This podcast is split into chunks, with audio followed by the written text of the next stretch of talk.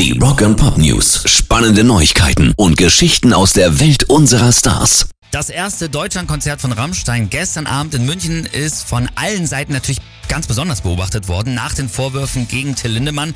Und man merkt, da ist nicht alles wie sonst abgelaufen. Natürlich gab es keine Row Zero. Ein besonderes Awareness-Zelt für Frauen wurde eingerichtet.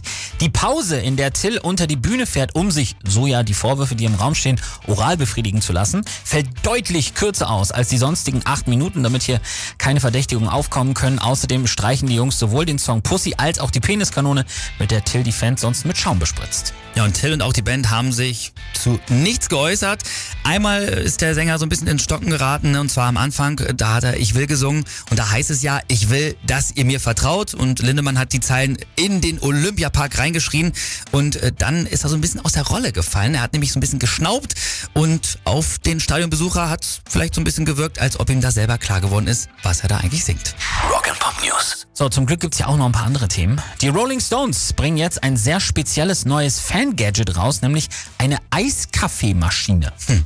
Super, Eiskaffee. Also ich hätte jetzt stumpf einfach Eis, eine Kugel Eis, in Kaffee geballert, aber das ist völlig falsch, oder was? Anscheinend. Man braucht natürlich einen extra Iced Brewer mhm. und einen Iced Tumbler. Mhm. Beide haben die Rolling Stones äh, Zunge drauf. Dazu zwölf Kapseln mit besonderem Kaffee, an dem die Stones auch mitgearbeitet haben. Und der Käufer bekommt außerdem Zugang zu einer besonderen Stones Playlist, die anscheinend perfekt fürs Kaffee trinken ist. Und das Ganze lässt man sich aber wahrscheinlich auch wieder fürstlich bezahlen, oder? Natürlich. Also bei Amazon kriegst du so ein Ding für 49,95. Das das hier heißt aber dann natürlich Start Me Up, ist auf 400 Exemplare limitiert, damit es nochmal extra teuer wird und kostet dann 130 Euro.